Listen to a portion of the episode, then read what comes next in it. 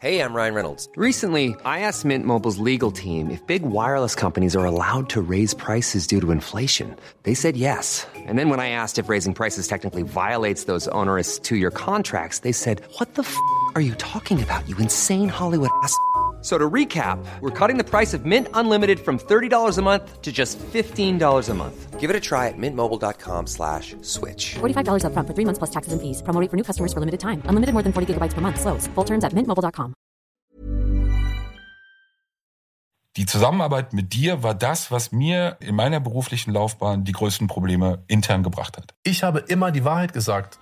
Ich habe niemals irgendjemanden, weder Arafat noch irgendwelche anderen Menschen, habe ich bewusst mit falschen Vorwürfen belastet oder sonst irgendwas.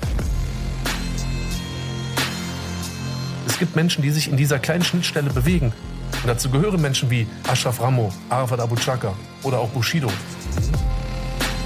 Ich konnte ja viele Dinge auch am Anfang ja vor allem gar nicht verifizieren. Ich konnte sie nicht überprüfen. Die Geschichte aus einem Blickwinkel. Man hätte es anders machen können. Man hätte es auch anders machen müssen. Backstage mit Bushido und Peter Rosberg, der Bushido Podcast. Herzlich willkommen.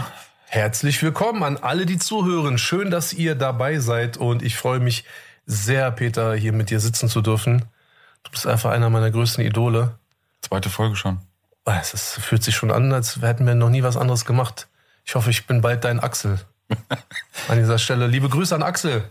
Ich weiß, dass du mich hörst und ich weiß, du wärst gern jetzt hier an meiner äh, Stelle. Aber bitte, Axel, mach kein Auge. Wirklich. Ich war letzte Woche schon heftig krank. Ich hoffe, dass du mich verschonst. Liebe Grüße nach Berlin. Für die Insider, es gab ja mal einen Podcast, ähm, den wir ja mit dir aufgenommen hatten damals noch. Das war der, ja, das war der Anfang meines äh, Endes. Du weißt, was daraus resultierte. Wir bekamen alle Corona. Ja. Du hast es mit reingebracht? Nee. Du warst Nein. Patient Null? Nein. Du weißt, wer Patient Null war. Ja. Ja. Nicht ich. Du auch nicht und Axel auch nicht. Es war die vierte Person, die mit uns in diesem Raum saß. Ein unveröffentlichter Podcast, aber es war wirklich, äh, wann war das? Im November? Ich glaube November 2020. Ja. Ja. Wollen wir sagen, wer, wer das war? Nee, ich würde ihn lieber gern fragen vorher. Wir machen. Ob man es darf, ne? Okay, aber liebe Grüße an die vierte Person. Ich, äh, du weißt, wer du bist. ja, auch, auch natürlich, wenn man diese Geschichte wieder hören würde, das wäre natürlich auch wirklich, es ist, wäre so, wie wir in der ersten Folge äh, schon besprochen hatten, der Geburtstag deiner Kinder. Ähm, ist das natürlich auch so ein, so ein Ding, weißt du, das kannst du dir nicht ausdenken. Sowas. Ich frage ihn gleich mal. Vielleicht äh, können wir in einer der nächsten Folgen darauf okay, eingehen. sehr gut. Ja, schön, dass ihr alle wieder dabei seid. Ähm, wir werden weitermachen. Erstmal ein bisschen auf unsere Reise. Ähm, auch ein bisschen ja zu erklären. Ähm, wie gesagt, mittlerweile drei Doku-Staffeln, die veröffentlicht wurden. Ähm, bis die erste veröffentlicht wurde, ähm, Das war ein weiter Weg. war es nicht nur ein weiter Weg, sondern auch der Anfang war wirklich äh, extrem schwierig. Auch das etwas, wo ich jedes Mal so lachen musste, wenn von außen, wenn von deinen Musikkollegen Flair oder Bruce oder wie sie alle hießen, irgendwelche Legenden gestrickt wurden. Schön wär's. Wie professionell Ja, und wie wirklich perfekt wir das Ganze orchestriert, organisiert und vorbereitet hätten, dass dieses Ding entstand, wie oft diese erste Staffel auf der Kippe stand, Es ist unglaublich. nicht veröffentlicht worden wäre aus diversen Gründen. Es gibt doch so ein, zu. zwei Dinge, die will ich auch gar nicht erzählen, weil das, das traue ich mich auch gar nicht zu erzählen, weil ich will gar nicht, dass es irgendjemand weiß. Es war, es war einfach heftig. Es war sehr heftig. Es war aber ein bisschen auch wie Schülerzeitung, also Ja. für alle. Aber lass uns nicht so weit vorgreifen. Äh, bleiben noch mal im Frühjahr 2018, weil natürlich es ging darum, wir haben uns das erste Mal dann eben in einem Restaurant kennengelernt, aber es ging natürlich auch ein Stück weit um die Frage, was machen wir eigentlich? Also wie geht das eigentlich weiter? So der Klassiker bei mir wäre gewesen Zeitung, klar auch digital, irgendein Interview, mein Ausstieg bei Bushido, jetzt spricht Klar. Bushido. Genau. Doppelinterview mit seiner Ja. Frau, 80, 90 Zeilen, 100 Zeilen Bild und dann groß äh, digital. Ja. Das war aber, und das habe ich dir von Anfang an oder glaube ich bei einem der ersten Gespräche auch gesagt, das kam für mich gar nicht in Frage, weil ich auch schon im ersten Moment oder nach dem ersten Treffen überfordert gewesen wäre, überhaupt etwas auf dieses Format äh, zu packen und diese Geschichte auch zu erzählen. Ähm, und dann war es ja zwischen uns erstmal so, was, was man, glaube ich, im Nachhinein ja sagen kann, das Wichtigste war, wir haben uns wirklich häufig getroffen, ähm, ohne dass da irgendetwas, irgend, dass da ein besonderes Ziel war, sondern wir haben uns wirklich getroffen, wir haben uns ausgetauscht. Und ich glaube wirklich ja, dass der, dass das Wichtigste erstmal war auch beidseitig einfach Vertrauen. Ja. Ähm, weil sowohl für dich, das kannst du ja natürlich gleich nochmal ausführen, aber auch für mich war es ja so, dass ich musste ja auch ein Vertrauen entwickeln. Also, weil ich konnte ja viele Dinge auch am Anfang ja vor allem gar nicht. Ich konnte sie nicht verifizieren, ich konnte sie nicht überprüfen. Es war wie so oft, aber eben hier in einem ganz anderen Ausmaße die Geschichte aus einem Blickwinkel oder aus zwei, wenn ich da eine Frau mit dazu nehme. Ja. Aber wir haben das fortgeführt und wir haben das ja wirklich sehr, sehr häufig gemacht. Und dann kam so ein Punkt, ähm, bevor wir jetzt dann dazu kommen, dass wir überhaupt auf die Idee kamen, daraus etwas filmisch zu machen, wo ich sagen muss, wo ich das erste Mal, ähm, ich will nicht sagen Zweifel, aber wo ich, wo ich nicht wusste, wie ich damit umgehen sollte. Das war, das wird uns auch keiner glauben, wir haben ja gar keine Vorbesprechung hier gemacht. Äh, also wir haben ja wirklich im Vorfeld hier auch gar nicht da groß drüber Ich mag sowas auch nicht, Mann. Weißt du, so jeder weiß, was, was er so erfahren hat. Weißt du, so jeder weiß, was passiert ist. So für sich natürlich, also aus seinem eigenen, aus seiner eigenen äh, äh, Standpunkt her, ja. Und deswegen bin ich auch ein Freund davon, einfach zu machen, weißt du, so. Und nicht irgendwie, lass mal jetzt ganz lange sprechen und planen. Ähm, deswegen stell mal deine Frage. Ich weiß jetzt nicht, was kommt. Wir haben uns des Öfteren ja bei einem Italiener getroffen in Charlottenburg. Den gibt's mittlerweile nicht mehr. Sehr, sehr schön. Für mich total praktisch, weil ziemlich nah von mir zu Hause. Ja, super. Äh, ich hatte kurze Anfahrt. Beste Espresso, Alter. Ja, auch wirklich sehr gutes Essen. Ja. Und irgendwann war es so, ich bekam einen Anruf. Ähm, wir hatten uns damals schon ein paar Mal getroffen, ähm, aber das war dann alleine. Und dann bekam ich einen Anruf von einem Kollegen, der durch Zufall an diesem Restaurant vorbeigefahren ist und ähm, dich in diesem Restaurant draußen sah mit Ashraf Ramo. Ähm, wie gesagt, wir machen hier keine Erklärung. Wer nicht weiß, wer Ashraf Ramo ist, soll bitte einfach googeln äh, oder soll irgendwo nachschauen. Äh, Familienname sollte den meisten, die sich für diesen Podcast hier interessieren, wahrscheinlich bekannt sein oder wird ihn kennen. Ähm, er ist eine besondere Figur in Berlin. Er ist eine, eine Persönlichkeit in Berlin und ähm, genau. So, der Kollege rief mich an und sagte, ihr äh, hier, guck mal, die beiden sitzen da in dem Café und äh, sollen wir Fotografen hinschicken? Und ich merkte das erste Mal, ich bin in der Zwickmühle. Ich bin das erste Mal. Ja? Ja. So hast du das äh, wahrgenommen, ja? das war mein, das war erstmal das erste, weil die Frage kam, das war mein erstes Mal, äh, dieses Gefühl zu haben, in der Zwickmühle zu sein. Was mache ich? Ähm, der normale Impuls, eine Geschichte zu machen, wäre natürlich gewesen, einen Fotografen anzurufen, vorbeizuschicken, ein Foto zu machen, ähm, dich mit Ashraf Ramot sozusagen zu zeigen. Die Überschrift wäre schon, der Text hätte sich von selber geschrieben. Das wäre der normale Ablauf gewesen. Und es war eine Zwickmühle, weil ich natürlich auch in dem Moment dann gewusst habe, wenn das passiert wäre, vor allem wenn ich noch an der Geschichte beteiligt gewesen wäre, dann wäre es natürlich für den Status oder den Stand, wo wir uns damals auch in Gesprächen befanden, hätte das hinderlich sein können. Was ich damals gemacht, ich weiß gar nicht, ob wir jemals darüber geredet haben, ähm, was ich damals gemacht habe, ist, dass ich es befürwortet habe, dass wir die Geschichte machen. Auch das ist ja etwas, was auch oft uns vorgeworfen wurde, dass wir das ausgeblendet hätten. Kann jeder gerne ins Archiv gehen. BZ und Bild waren die ersten, die über das Verhältnis von euch in diesem Frühjahr und Sommer 2018 berichtet haben. Ja. Da gab es niemanden, der gesagt hat, ey, das müssen wir raushalten, weghalten, das dürfen wir nicht, Bushido will das nicht. Genau. Diesen ganzen Kokolores, der über Jahre... Ich habe plötzlich einen Rotstift in der Hand und kann hier plötzlich alles wegstreichen Genau. und so alles. Ja, So, äh, war ja völlig absurd. Ähm, und dann kurz danach war es so, dass äh, wir verabredet waren, wieder bei diesem Italiener und Ashraf war da. Ich kannte ihn persönlich nicht.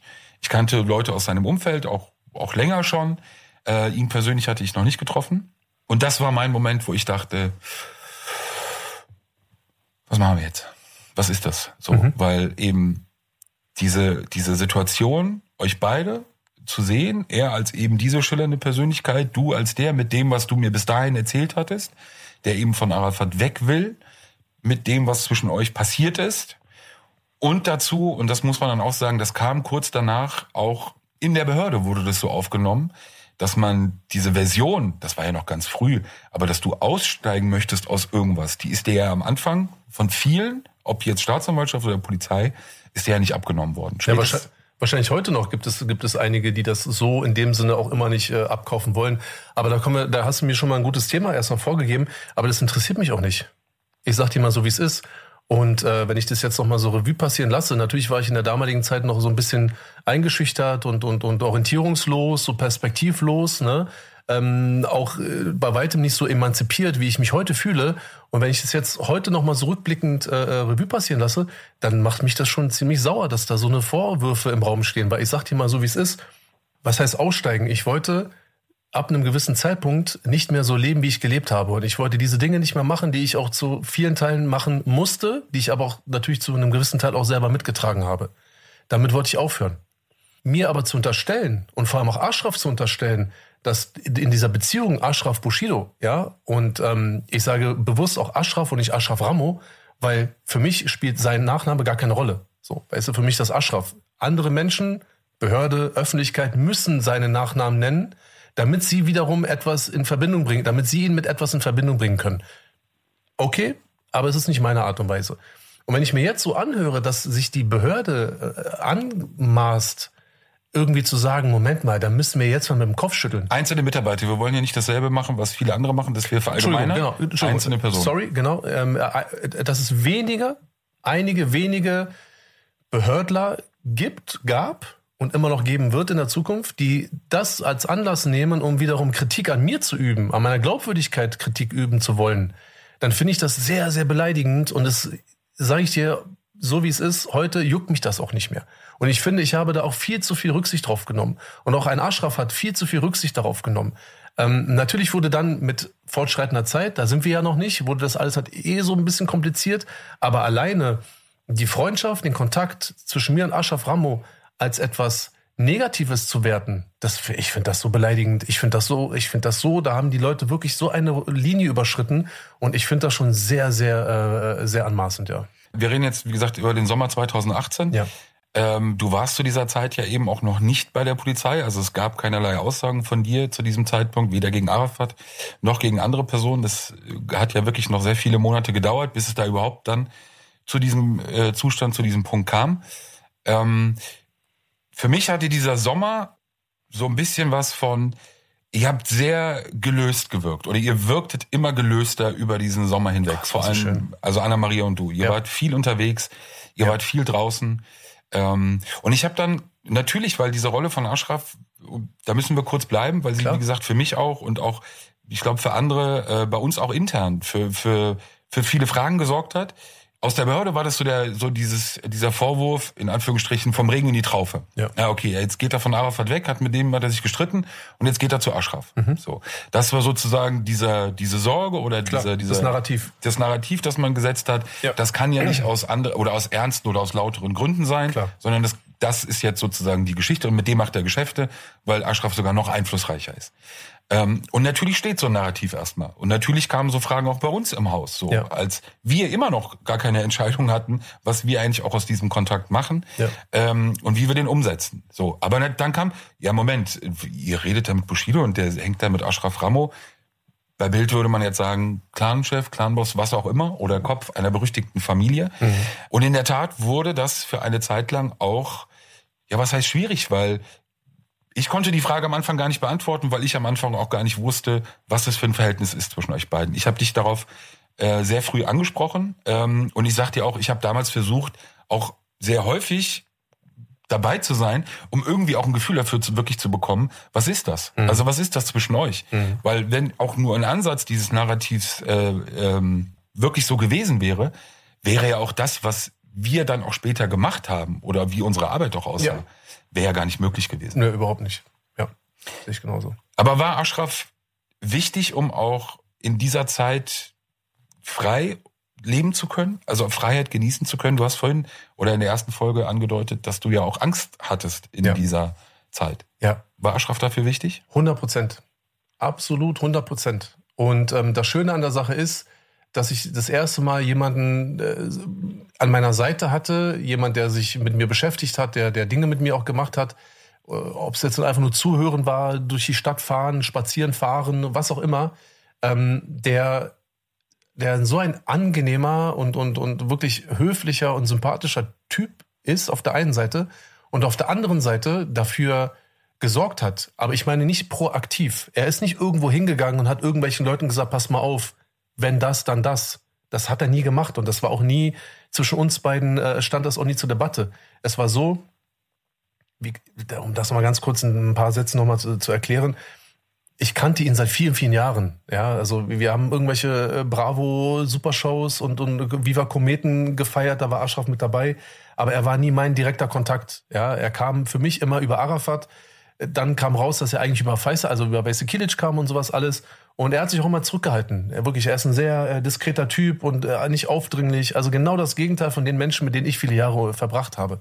Und ähm, ich habe ihn dann äh, im Vorfeld einer Beerdigung ich weiß gar nicht mal, ich will auch gar nicht sagen, wer da gestorben ist, weil ich A, will ich nicht Falsches sagen und ich will das auch alles gar nicht nochmal äh, aussprechen. Jedenfalls habe ich ihn im Zuge einer Beerdigung auf der hier Dings äh, Sachsendamm auf der Shell-Tanke getroffen. Und da war das erste Mal, dass wir uns äh, wirklich nach vielen Jahren gesehen haben. Und er war auch jemand, der hat gesagt, ey, du pass auf, Bushido hängt mit Arafat rum, ja, und natürlich wussten die auch, was da läuft. So, und das heißt, natürlich wusste er, dass auch jemand wie Arafat das niemals zulassen würde, dass jemand mit, mit, also er hat ja nicht mal zugelassen, dass so kleine Jungs mit mir Kontakt haben konnten. Ja, das heißt, wenn ich irgendwo beim, beim Inder Essen war, äh, am, am äh, wie heißt denn dieser Neulendorfplatz, da dieser andere Platz? Wie heißt? Winterfeld? Winterfeld, genau, Winterfeldplatz Essen war und er angerufen hat und mich gefragt hat, wo ich bin, musste ich halt lügen, weil hätte ich gesagt, ich bin mit Sari gerade äh, äh, hier beim Inder, was willst du mit dem? Äh, der soll sich verpissen und äh, komm mal jetzt dahin und bla bla bla und so, weißt du? Und als er mitbekommen hat, dass das auch mit Arafat alles weggebrochen ist, ne, dann und wir uns praktisch auf dieser äh, Beerdigung gesehen haben, dann kam ein, ein gesunder Kontakt zustande, der auch von meiner Seite ähnlich wie auch der, der, der, der Kontakt zu dir natürlich auch eine Art Sehnsucht gewesen ist, weißt du, sich jemandem anzuvertrauen, endlich mal all, nach all diesen Jahren auch über Dinge zu sprechen. Und wir haben miteinander gesprochen. Wir hatten keine Abreden gehabt, wir hatten keine Geschäftsmodelle erarbeitet, wir haben keine äh, Schwarzgeldkonstrukte äh, kreiert, wir haben keine Firmen in der Schweiz gegründet oder all das, was in der Vergangenheit so meine ganzen Lasten waren. Das haben wir nie gemacht. Wir haben uns getroffen und wir haben gesprochen. Und Ashraf ist wirklich, das kann man so gar nicht äh, richtig erklären und viele Menschen können das auch gar nicht äh, nachvollziehen. Er hat eine ganz, ganz gewisse und besondere Art als Mensch und deswegen sage ich ja, durch diese bewusste ähm, äh, Nennung seines Nachnamens wird er natürlich auch in ein gewisses Licht gerückt. So, ich habe nie davon mitbekommen, dass er irgendetwas gemacht hat, was ich nicht hätte erfahren wollen. Weißt du, ich meine so? Und das war schon für mich eine krasse Situation, weil wenn du dir vorstellst, jemand, der so auftritt wie die Person, die jahrelang mit mir unterwegs gewesen ist, und auf einmal kommt ein anderer in dein Leben, ja, und du merkst plötzlich, der ist gar nicht so wie der andere, dann bist du ja selber erstmal so ganz vorsichtig, du bist so erschrocken, so. Normalerweise bist du gewohnt, ich sag jetzt mal, du kannst jetzt nicht einfach aufstehen und gehen. So, jetzt ruft meine Frau an, wir sitzen bei dem Italiener, ja, meine Frau ruft an, sagt so, hey, ich habe hier Essen gekocht, ähm, komm doch vorbei, weißt du so, ich würde mich freuen, wenn wir zusammen essen. Und ich sehe so Aschraf da sitzen und ich bin so gewohnt, okay, wenn Arafat da sitzen würde, okay, keine Chance. Weißt du, ich meine? Ich so, ja, okay, ich komme. Ich leg auf, Herr Bruder, war, war deine Frau? Ich sag ja, ja, cool, grüß dich schön, was macht ihr? Sie hat gerade gekocht. Bruder, geh, fahr, geh nach Hause. Wie? Geh nach Hause. Geh nach Hause, deine Frau hat gekocht, deine Kinder sind zu Hause, geh. Aber wir sitzen doch gerade hier, wir haben doch Espresso bestellt. Geh, steh auf, steig in dein Auto, geh nach Hause. Meld dich, wenn du Zeit hast, ich freue mich. Weißt du, ich meine? Und so war die Beziehung zwischen uns beiden. Dass er, und nochmal auf deine Frage zurückzukommen, Thema Angst und Thema äh, Schutz auch, ne? Natürlich habe ich durch Ashraf profitiert, indem Leute gesagt haben, oh, wenn wir Bushido jetzt theoretisch an die Wäsche wollten, ist natürlich Ashraf ein Hindernis. Aber eben nicht, weil Ashraf mit meinem Auftrag irgendwo hingegangen ist, sondern die Menschen wussten, wenn etwas passiert, Ashraf wird an meiner Seite stehen. Und das ist dieser Unterschied. Und das war auch dieses Prinzip, warum wir auch so frei waren. Nicht, weil wir gesagt haben, okay, Ashraf, du bekommst jetzt etwas von uns, dafür erwarten wir eine Gegenleistung, ja, irgendwie Geld oder was auch immer. Wir haben uns kennengelernt, wir haben uns schätzen gelernt und natürlich habe ich und auch meine Frau, wir haben beide davon profitiert. Und das war ein sehr, sehr schönes Gefühl. Und das haben wir in diesem Sommer, in diesem Sommer 2018, haben wir das sehr genossen. Und ich finde es, wie gesagt, jetzt rückblickend wirklich sehr, sehr schade, dass halt wirklich einige Stümper, vor allem auch aus der Behörde, dann plötzlich mit so ganz komischen Argumenten angekommen sind, von wegen äh, vom Regen in die Traufe. Weißt du? Weil das ist so platt, das ist nur, das sagt man nur, wenn man die Menschen nicht kennt. Und das fand ich damals natürlich sehr, sehr schade.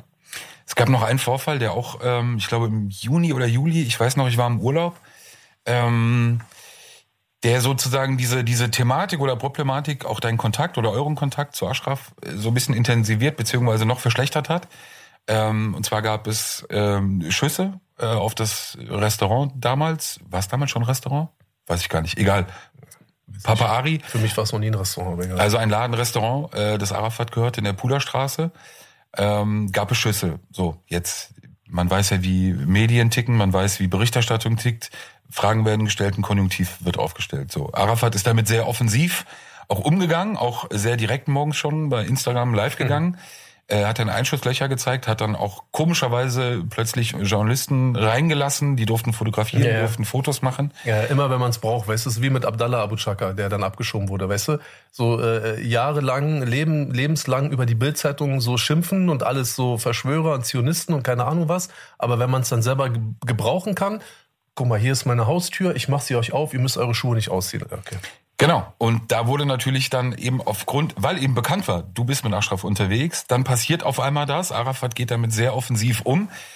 War es jetzt nicht, äh, war jetzt irgendwie auch klar, dass diese Schlüsse gezogen werden oder die Frage aufkommt, ähm, gibt es da einen Zusammenhang? So. Ich kann nur sagen, dass es bei uns eine, auch, auch intern damals, eine riesengroße Debatte gab, nach dem Motto, okay, wie, wie kommen wir aus dieser Nummer vielleicht auch wieder raus, wenn sich das in irgendeiner Weise bewahrheiten sollte oder ver verfestigen sollte oder wenn wirklich überhaupt etwas dran sein sollte.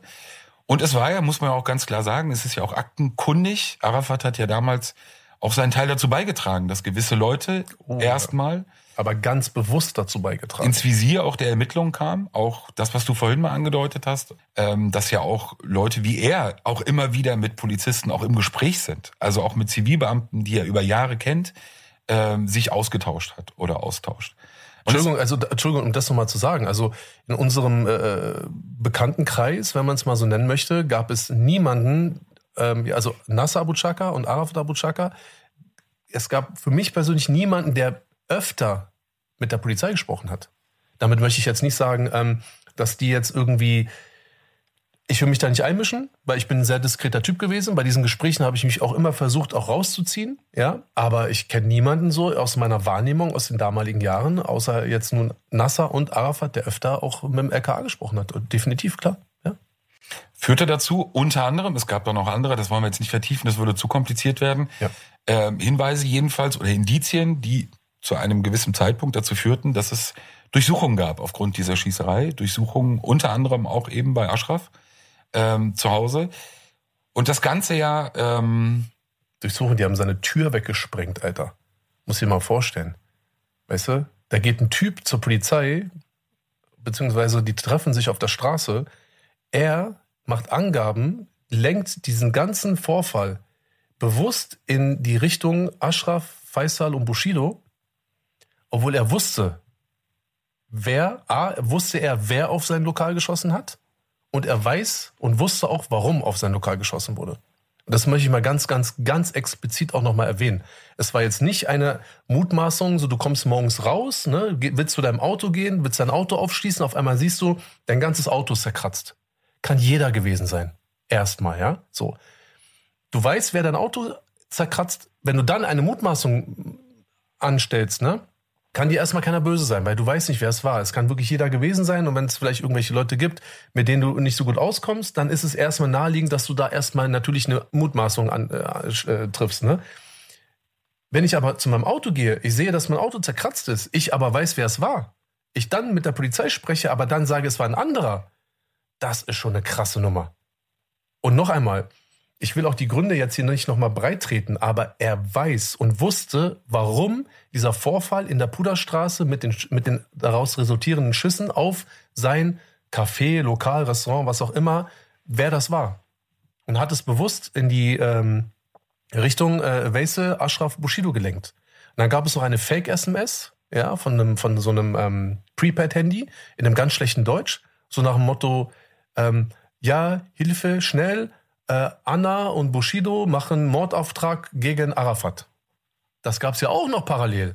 Ja, diese SMS wurde jedenfalls als äh, Quatsch, als Bullshit äh, abgetan. Das LKA hat sich aber damit beschäftigt. Also die sind dem nachgegangen. musst du auch erstmal. Natürlich ist das völlig in Ordnung. Du, würde ich auch machen. Also das ist ja deren Pflicht. Deswegen sage ich ja, da gibt es ja eben keine einseitige Ermittlung, da gibt es Ermittlungen in jede Richtung. Und wenn Arafat Abu Chaka mal das Opfer sein könnte, dann wird auch zu seinen Gunsten ermittelt. Das ist völlig in Ordnung. Und soll auch so sein. Dafür leben wir oder dafür lebt ihr in Deutschland so. Weißt du, was ich meine? Ähm, aber er hat das bewusst in die falsche Richtung gelenkt. Und daraus resultierend gab es dann Hausdurchsuchungen. Ich glaube, bei Basil waren sie und bei Ashraf waren sie. Ja. Aber es war halt krass, weil, guck mal, du musst dir vorstellen, unabhängig jetzt mal wirklich von seinem Nachnamen, der Typ hat, hatte, hat und wird niemals mit dieser Sache irgendetwas zu tun haben. Ich genauso wenig, Basil genauso wenig. Es muss dir mal vorstellen, dieser Mensch, ein absolut netter Typ, unabhängig, was vielleicht einige seiner Verwandten gemacht haben können oder auch wirklich gemacht haben, so das lassen wir jetzt mal alles beiseite. Der sitzt da zu Hause bei sich, Alter, und auf einmal wird seine Tür aufgesprengt. Das ist nicht so, dass jemand kommt und mal klopft und sagt, hey, guck mal, hallo Ashraf, ne, ich bin jetzt, keine Ahnung, bin Pascha oder wer auch immer, so, guck mal, wir wollen mal mit dir reden, da ist was passiert, es könnte sein und wir wollen und müssen überprüfen, ob du was damit zu tun haben könntest, können wir mal miteinander sprechen. Hätte ja auch eine Art und Weise sein können, wie man mit diesem Thema umgeht. Nein, da kommt das SEK, sprengt die Tür auf. Äh, Ashraf hat fünf Kinder mittlerweile. Ich glaube, zum damaligen Zeitpunkt waren es vier Kinder. Ey, ich sag dir, wie es ist, Alter. Der wurde mit so mit so äh, Plastikdingern äh, wurde der so äh, fixiert, war mit seinen Knien, also auf seinen Knien auf dem Boden und wurde vom SEK rund gemacht, Alter. Die haben ihn geschlagen, die haben ihn beleidigt. Die haben ihn vor seiner Frau beleidigt, haben auf seine Kinder sozusagen so Scherze über seine Kinder gemacht, während er gefesselt auf dem Boden äh, sitzt. Weil Arafat bewusst falsche äh, ähm, äh, Vorwürfe äh, aufgebracht hat. Nicht nur, wir können es jetzt, wir müssen ja juristisch sozusagen, muss ich kurz das auffangen, dass es nicht nur an Arafat beziehungsweise Nein, aber er hat Angaben lag, aber natürlich, genau, natürlich. Er, hat, er hatte damit zu tun. Es war nicht so, dass das alles passiert ist ohne sein Mitwirken. Ja, also er wusste und er war auch mit dabei bei diesem Vorgang. Weißt du? Und dann passiert das alles und ich denke mir so, Alter, das kann doch nicht sein. Das kann doch nicht sein. Mir wirft man vor, ich würde irgendwie zur Polizei äh, gehen und bewusst falsche äh, Angaben machen. Habe ich noch nie gemacht in meinem ganzen Leben. Und auch egal, was bei dieser Gerichtsverhandlung rauskommt, ich habe nicht ein einziges Mal bei dem gelogen, was ich gesagt habe. Ob es letztendlich reicht, um jemanden seine Schuld nachzuweisen, das ist eine Frage des Rechtssystems. Weißt du, ich meine so, das Rechtssystem gerade hier in Deutschland ist halt so äh, flexibel, dass es viele Nichtverurteilungen gibt, obwohl es theoretisch Indizien gäbe, dass es doch so passiert sein könnte. Da braucht man mehr. Ist auch völlig in Ordnung erstmal. Nur, ich habe immer die Wahrheit gesagt. Ich habe niemals irgendjemanden, weder Arafat noch irgendwelche anderen Menschen, da gibt es einige, habe ich bewusst mit falschen Vorwürfen belastet oder sonst irgendwas. Ich wurde letztendlich äh, als Zeuge der Wahrheit verpflichtet, dazu ich sage jetzt mal Anführungsstrichen, gezwungen, Angaben zu machen. Ja, ich bin nirgendwo hingegangen und habe gesagt, ey, pass mal auf, Leute, äh, wenn ihr Bock habt, wir haben zwar jetzt, ich sage jetzt mal über Äpfel gesprochen, ich habe aber noch so viel, weiß ich über äh, Ananas und über über Mandarinen. Ich kann euch jetzt mal einfach so freiwillig alles Mögliche erzählen. So war es ja nie gewesen, weißt du? Und auf der anderen Seite hast du jemanden, der schon vor vier Jahren, jetzt schon fast fünf Jahren, viereinhalb Jahren wirklich wissend ähm, Falschinformationen gestreut hat, die natürlich nicht alleine dazu geführt haben, ja, aber es ist ja aktenkundig. Also man kann ja nachlesen, was passiert ist und es hat sich ja dann praktisch ja hochgeschaukelt, weil ja dann auch praktisch äh, Ashraf als, ich sage jetzt mal, Beschuldigter ja auch Akteneinsicht bekommen hat und ja auch gelesen hat, was äh, Arafat ja auch behauptet hat. Und das finde ich einfach heftig, dass jemand wissentlich ähm, da diese Sachen behauptet, das in eine gewisse Richtung äh, sozusagen lenken möchte, weil er glaubt, dass das momentan natürlich auch dienlich ist, weil es natürlich einen Interessenkonflikt gab zwischen einer Seite, ich sage jetzt mal Team Arafat und Team Ashraf und Bushido. Weißt du, so den gab es ja. Und in der Mitte hattest du die Polizei die, oder die Behörde, die ja auch gesagt haben, okay, wie sollen wir mit der Situation umgehen? Weißt du, ich meine so, und die natürlich dann auch bereitwillig auch Sachen ja auch aufgenommen haben. So. Und das fand ich einfach heftig. Und dass dann diese, diese Hausdurchsuchung, dieses Aufspringen der Tür und diese Demütigung auch Aschraf gegenüber. Meine Frau ist da hingefahren. Das SEK ist bei, äh, bei Aschraf eingeritten. Seine Frau, die eine sehr gute Freundin meiner Frau ist, auch heute noch. Und das möchte ich an dieser Stelle auch nochmal betonen. Ashraf Ramo ist auch heute noch ein sehr, sehr guter Freund von mir. Und wir haben seit Jahren einen sehr, sehr guten, respektvollen und sehr innigen Umgang miteinander. Und auch unsere Frauen sind sehr gut miteinander befreundet. Und seine Frau hat angerufen bei meiner Frau. Wir waren in der Kümmernstraße, die ist da direkt hingefahren. Und die hat das SDK gefragt, sag mal, seid ihr noch alle ganz sauber hier, Alter? Was, was sind das für, für, für äh, äh, Maßnahmen, die hier passieren? Weißt du, ich meine? Also das fand ich schon ziemlich heftig. Und ich, Vollidiot, habe mich ja dann noch sozusagen ja noch in die nächste Bedrohung gebracht, weil dann, so wie es halt ist, es passiert dann halt auch, dass man halt dann mal vom MEK irgendwo angehalten wird. Die wissen natürlich, wo man ist. Die kommen dann auch da extra hin. Können wir mal kurz quatschen? Ja, können wir machen. Ich war da in Steglitz unterwegs und dann haben wir, saßen wir da an so einem, oder stand an so einem Restaurant. Ich bin kurz raus, meine Frau saß drin und ich wollte die jetzt nicht so lange warten lassen. Bin ich rausgegangen, habe mit den Mackies gesprochen, mit den MEK-Beamten. Also wenn wir Mackies sagen, dann meinen wir Beamte des äh, mobilen Einsatzkommandos ja, was geht ab und so, ja, alles gut. Und dazu muss man natürlich sagen, also ich kenne die ja schon seit vielen Jahren. Ne? Es sind jetzt keine Freunde von mir, aber es sind Menschen, die ich schon viele, viele Jahre getroffen habe und kenne. Und deswegen redet man dann auch ein bisschen lockerer, als wenn jetzt irgendein Schutzpolizist mich irgendwo anhalten würde oder so. Haben ein bisschen gequatscht und so und dann kam halt eben dieses Thema Schüsse auf Papari zum, also so ins Gespräch. Und da meinte der Kollege so zu mir, weil sie natürlich auch geahnt oder befürchtet haben, dass da halt irgendwie so eine Eskalationsstufe erreicht wird, ne? Und hat, hat gesagt, ja, Mann, du hast ja gehört, man, die Schüsse und so, Mann, ey, ey, pass bloß auf, nicht, dass der denkt, dass du dahinter steckst. Also es war so ein gut gemeinter Rat so von den Mackies, weißt du? Und dann sage ich in meiner, wirklich, weil ich, weil ich da gar nicht dran gedacht habe, gucke ich den Typen so an, ich sage jetzt seinen Namen mal nicht, und sagst du, du sag mal, äh, wieso soll er denn denken, dass ich, dass ich da, der weiß ganz genau, dass ich damit nichts zu tun habe. Ja, du weißt doch, du und Ashraf und Base und so. Ich sagte, nein, der weiß 100 Prozent. Keiner von uns hat damit was zu tun. Und außerdem ist das ja nur logisch, weil vor ein paar Tagen wurde ja auch auf Nassers Café geschossen.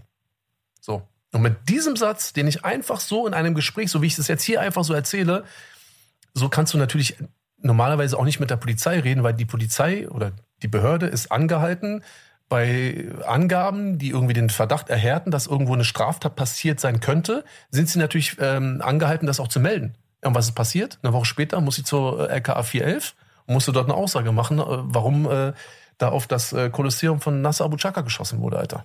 Ja. Du hast ja jetzt zweimal gesagt, ähm, oder auch, auch die Behauptung aufgestellt, Arafat wusste damals, wer hinter diesen Schüssen steckt. Ähm, zu Kleid, wir können die Geschichte hier nicht aufklären en Detail, weil ähm, sie eben auch ja offiziell nie aufgeklärt wurde in dem Sinne. Ähm, aber die Geschichte, die du meinst, ist ja eine, die aus dem privaten, direkten Umfeld von Arafat entstammt äh, beziehungsweise auch, ähm, auch der Konflikt entstanden ist. Äh, und auch das hat die Behörde ja irgendwann gewusst, beziehungsweise die Informationen bekommen, aber konnte den Fall nie aufklären. Nur, dass wir das einmal hier an der Stelle aufnehmen. Genau. Ich will nur einmal kurz das nochmal zu Ashraf ergänzen. Ich kann dich natürlich verstehen. Ich habe euch ja dann ein paar Mal wahrgenommen. Ich muss auch sagen, auch mir gegenüber hätte das ja ganz anders sein können. War, war Ashraf immer sehr freundlich und wir haben uns äh, ganz normal und nett, ohne Vorbehalte, glaube ich, äh, beidseitig ausgetauscht. Einfach ja, locker miteinander gesprochen. Ja. Wir haben uns ja nicht oft gesehen. Aber so wie du es beschreibst, ist es ja natürlich eure private Komponente, eure freundschaftliche Komponente, unter der du das siehst. Ich gebe dir völlig recht, was diese Geschichte jetzt mit Kindern äh, angeht oder auch die Art und Weise, wie man dann vielleicht eine Durchsuchungsmaßnahme macht.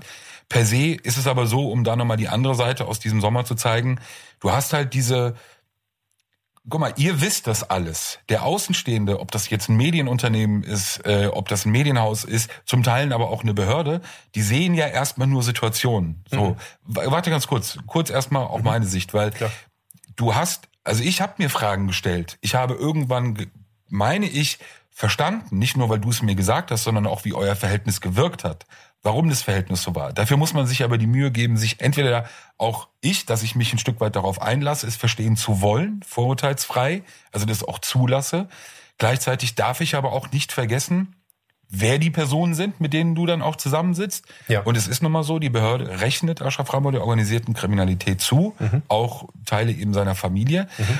Das wiederum danach dann zusammengesetzt mit diesen Schüssen und diesen Konstrukten, die eben aufgebaut wurden, wer dahinter stecken könnte, hat bei uns damals im Haus bei Springer natürlich zu der Situation geführt, okay, in was, also in was kommen wir eigentlich vielleicht sogar mit rein, in Anführungsstriche, wie entwickelt sich das? Völlig in Ordnung. Und dich und auch euer Haus nehme ich auch erstmal raus. Ja, ich habe das jetzt, meine Aussage war und auch, ich sage jetzt mal, vielleicht auch ein leichter Vorwurf, war meinerseits auch nur der Behörde gegenüber. Natürlich müsst ihr erstmal gucken, wo stehen wir, was machen wir. Natürlich muss eine Behörde auch erstmal gucken, wo stehen wir, was machen wir. Aber eine Behörde hat ganz andere Ansätze, hat ganz andere Möglichkeiten und ganz andere Quellen. Und ich sag dir so, wie es ist, das Problem der Behörde ist einfach, dass sie viel zu selten auf die richtigen Leute hört. Denn auch diese, ich sag jetzt mal, Ansätze, die sich letztendlich auch als, meiner Meinung nach, als die richtigen Ansätze auch äh, etabliert haben, die gab es auch schon am Anfang. Und das Problem ist, dass diese Behörde, ich sage jetzt mal die Behörde als, als jetzt sagen wir mal als eine Person, das sind natürlich ganz, ganz viele verschiedene und ganz äh, unterschiedliche Menschen, die in dieser Behörde arbeiten. Und ich möchte auch nicht jeden über einen Kamm scheren, aber die haben halt einfach ein Problem, ein internes Problem. Und das kann ich so sagen, weil ich wirklich wie kaum ein anderer beide Seiten kenne. Ja, also ich komme, ich sag jetzt mal, ich wurde auch eine Zeit lang der dem organisierten äh, der organisierten Kriminalität zu, zugeordnet, ja. Und jetzt werde ich von der organisierten Kriminalität, werde ich jetzt der Polizei zugeordnet. Verstehst du, was ich meine? Ich kenne beide, beide Seiten sehr, sehr gut. Für mich ist nur meine eigene Seite wichtig. Ich kümmere mich nicht ums OK und ich kümmere mich auch nicht um die Behörde. Die sind mir beide egal. Für mich ist meine Seite wichtig. Ich weiß aber, aufgrund der, der, der Tatsache, es gibt einige Menschen, die haben einen sehr guten Einblick nicht in die Behörde per se, aber genau dieses kleine, diese kleine Schnittstelle, dieses Biotop, das wir in unserer ersten Sendung kurz mal angeschnitten haben. Es gibt Menschen, die sich in dieser kleinen Schnittstelle bewegen und die haben einen ganz anderen äh, Einblick. Und dazu gehören Menschen wie Ashraf Ramo, Arafat Abu Chaka oder auch Bushido, weiß ich meine, und einige Personen aus der Behörde. Und man hätte es anders machen können. Man hätte es auch anders machen müssen. Weil auf der anderen Seite hat man in, an anderen Stellen auch nicht mit derselben Konsequenz durchgegriffen. Und dann habe ich ein Problem damit. Wenn man jedes Mal immer gleich reagieren und handeln würde, völlig in Ordnung. Aber das hat auch die Behörde nicht gemacht. Und da sehe ich ja auch selber, dass die Behörde einen ganz großen Punkt ihrer ihrer ihrer ähm, Konsequenz verloren hat und das ist für mich auch nicht mehr respektabel, sage ich dir ganz ehrlich. Und natürlich, wenn du mich fragst, sehe ich das aus meiner persönlichen Warte, das Verhältnis auch zu Ashraf Ramo. Aber wie soll ich es denn sonst sehen? Ich sag dir nur, klar. Also verstehst du, ich meine? Es ist halt, es ist halt die Nee, Schwierigkeit. ich, Entschuldigung, aber die auch eine Behörde oder vielleicht auch ein, ich sag jetzt mal auch ein Reporter wie du, muss auch davon ausgehen, dass ich das eben aus meiner persönlichen Warte sehe. Ich bin weder Ermittler noch bin ich Journalist. Für mich ist Ashraf Ramo kein Krimineller. Für mich ist auch der, er könnte auch Müller mit Nachnamen heißen. Mir ist es völlig egal, wie er heißt. Verstehst du, was ich meine? Weil mir geht es um die Person, um den Menschen.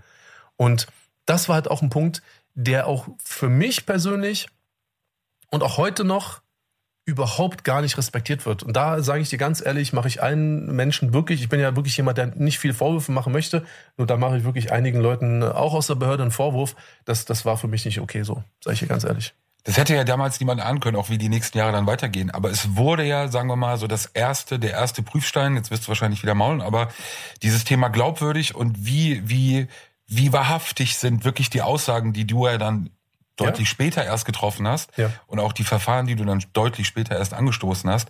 Aber wie wahrhaftig sind die und wie, wie glaubwürdig ist das, was du sagst? Wie glaubwürdig ist das, was du tust? War diese Geschichte für dich nicht, aber für, für Außenstehende, für, für, die, für die Öffentlichkeit, auch für viele Journalisten, äh, so der erste Prüfstein, wo man so dachte, wow, okay, alles klar, man muss ja erstmal, man muss das ja auch verstehen. Und den meisten, für die meisten wird es ja gar nicht, ist es gar nicht Heute möglich. noch, heute noch. Man klar. wird nicht in Kontakt mit dir treten können, man wird nicht in Kontakt damals mit Ashraf treten können, man wird euch nicht zusammen erleben können.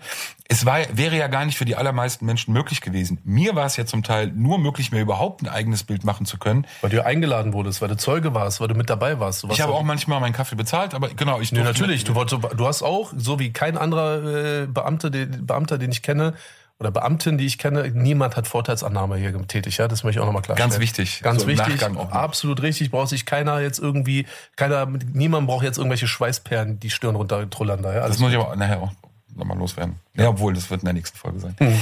Ähm, aber das ist, das ist ein Prüfstein, der glaubwürdig. Also wie gesagt, Ja. der erste gewesen, Ja. weil ähm, wohin führt das? Weil deine Geschichte war eben auch, auch damals schon, sie war so persönlich, das, was du erlebt hast.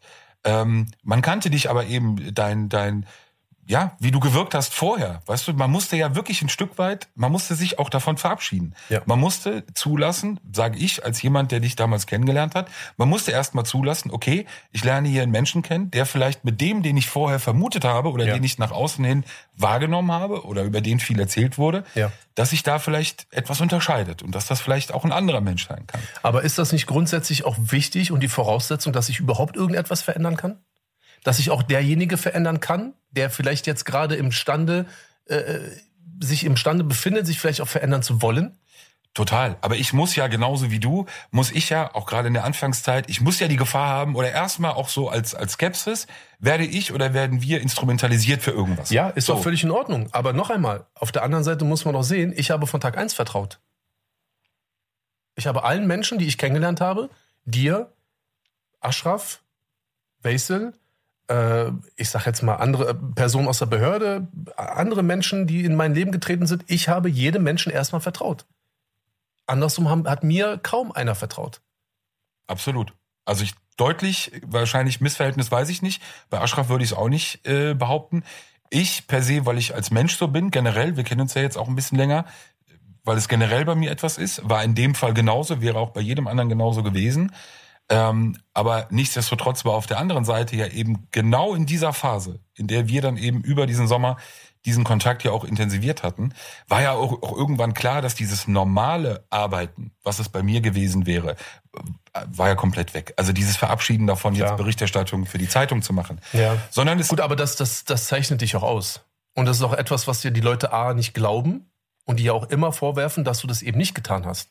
Dass du praktisch äh, äh, subjektiv, dass du parteiisch äh, bist, dass du so gehandelt hast, dass du so gearbeitet hast, was es ja natürlich eben nicht ist. Und deswegen noch einmal, ich verweise an dieser Stelle gerne nochmal an alle unsere Zuhörer und Zuhörerinnen und alle, die noch nicht wissen, was sie davon sind, schaut euch das mal an. Schaut euch die, die letzten Jahre an. So gleicht mal die Berichterstattung ab, schaut, wer für welche Artikel zuständig ist und dann guckt mal, was Peter Rosbeck da gemacht hat. Also jetzt die ganz aufmerksamen, Sie werden natürlich Artikel von mir finden. Es gab äh, einen Zeitpunkt, ich habe mich ganz aktiv intern, ich habe gesagt, Leute, ich muss mich aus der Tagesberichterstattung, muss ich mich verabschieden. Es geht nicht anders. Das war dann aber schon an dem Punkt, wo wir sozusagen ja ein Ziel hatten, wo ich aber gesagt habe, das funktioniert nicht und nicht nur zeitlich nicht, sondern ich habe jetzt auch in der Art des Arbeitens einen anderen Fokus. Ich glaube, auch in Interviews, die wir geführt haben, es gab kein Thema, über das wir nie gesprochen haben oder das Ja. tabuisiert wurde oder Fragen, die nicht gestellt wurden. Es sei denn, sie haben natürlich strafrechtliche äh, Klar, Auswirkungen. aber gehabt. erstmal per Ja. se. Ähm, und ich kann für mich nur sagen, ich bin ja jetzt sozusagen nicht mehr bei meinem Arbeitgeber. Die Zusammenarbeit mit dir war das, was mir äh, in meiner beruflichen Laufbahn die größten Probleme intern gebracht hat. Ja. Das ist de facto so. Ja, das weiß und das ich, ja. war sehr früh. Und äh, lass uns mit der kleinen Geschichte vielleicht aus dieser Folge rausgehen. Mhm. Der große Startpunkt für das, was ja dann Jahre später bei Prime Video erschien, begann ja dann auch bei diesem Italiener mit einem Abendessen. Den es Ähm, aber leider nicht mehr gibt, ne? Das muss man ja. auch nochmal dazu sagen. Leider. Ja, es kommt jetzt ein Mein Weinlokal. Es wird gerade umgebaut. Was, was? Ein Weinlokal kommt da jetzt. Ja, super, Alter. Ähm, ein Abendessen mit Julian Reichelt. Wir saßen draußen Bester Mann. zu dritt, damals äh, Chefredakteur der Bild. Ja. Ähm, und wir sprachen darüber einfach, was machen wir jetzt? Weil, wie gesagt, es sind Monate, waren vergangen. Es musste ja, oder viele Wochen, irgendwann wollten und mussten wir ja auch so eine Entscheidung treffen. Und wir haben uns, glaube ich, damals sehr, sehr unkompliziert einfach auf diese Idee ähm, geeinigt, dass wir für uns, was wir, wo wir gar keine Expertise in dem Sinne hatten, wir haben gesagt, wir wollen, wir wollen eine Doku machen. Ja. So, wir wollen eine Doku produzieren.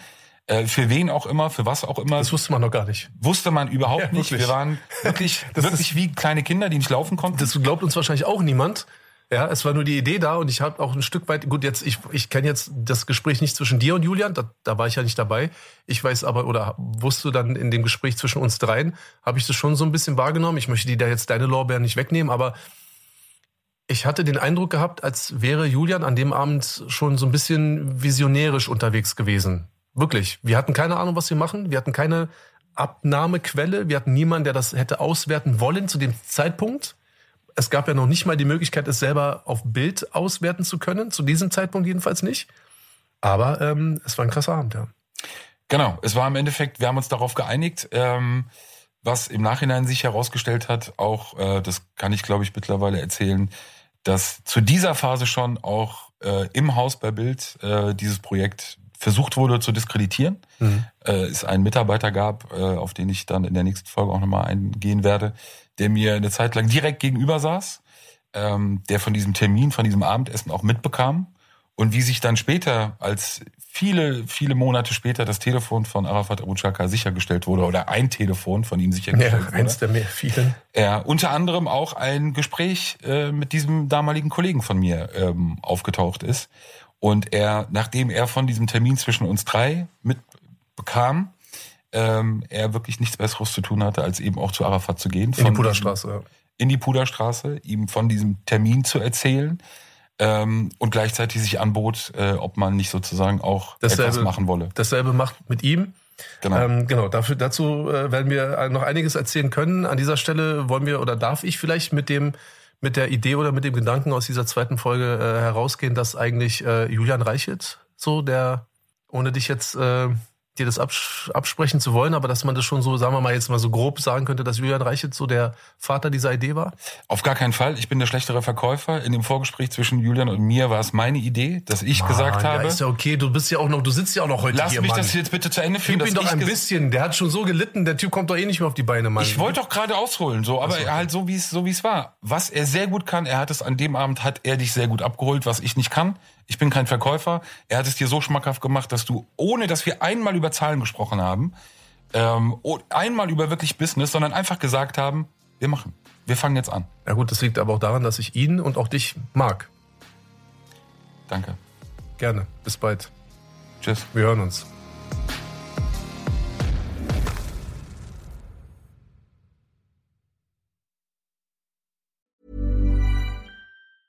Hey, it's Danny Pellegrino from Everything Iconic. Ready to upgrade your style game without blowing your budget? Check out Quince. They've got all the good stuff shirts and polos, activewear, and fine leather goods, all at 50 to 80% less than other high end brands. And the best part? They're all about safe, ethical, and responsible manufacturing. Get that luxury vibe without the luxury price tag. Hit up quince.com slash upgrade for free shipping and 365 day returns on your next order. That's quince.com slash upgrade.